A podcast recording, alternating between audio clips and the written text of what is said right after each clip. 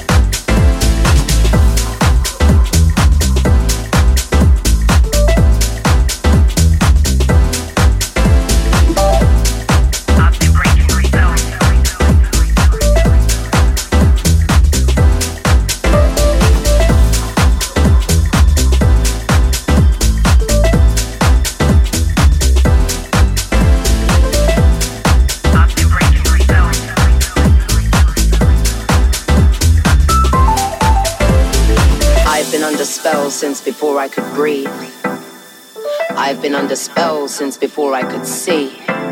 I've been under spells since before I could fight. I've been under spells since before I could write. I've been under spells. I've been under, underwater, under currents, drowning in the tide. Undervalued, underpaid, and undermined. I've been misunderstood, underrated, and underestimated. I've been the underdog underfed and under pressure, struggling with the weight. Oh, I've been underweight, lost in the undergrowth with no undercoat, under attack and overexposed, and Lord knows I'm over it.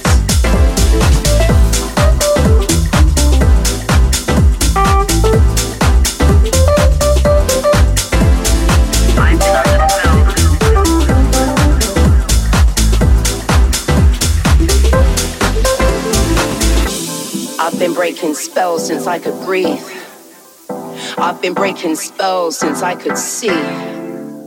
I've been breaking spells since I could fight. I've been breaking spells for the whole of my life. No more overthinking. Time to override my thoughtless thoughts and become overprotective of my peace. I wouldn't say I'm overconfident, but in my dreams I do believe I'm somewhere over the rainbow overjoyed and flowing free. Turning over a new page, I'm on a winning streak. I am a four-leaf clover, so best believe if there's a hurdle, you'll see me jumping over. My pen is overactive, my ink is overflowing into poems, songs, and loops. I've been putting in that overtime. I'm headed overseas with plans to overachieve. My art is not to be overlooked. I'm focused on increasing my turnover over and over and over and over, cause I'm so over being broke.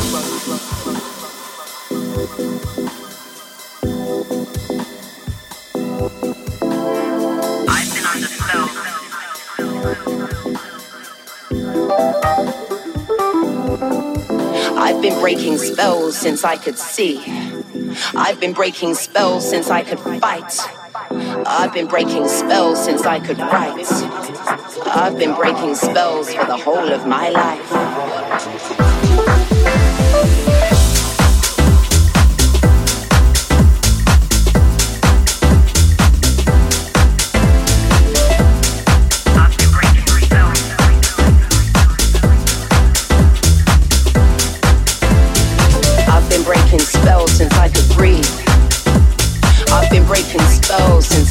see, I've been breaking spells since I could fight.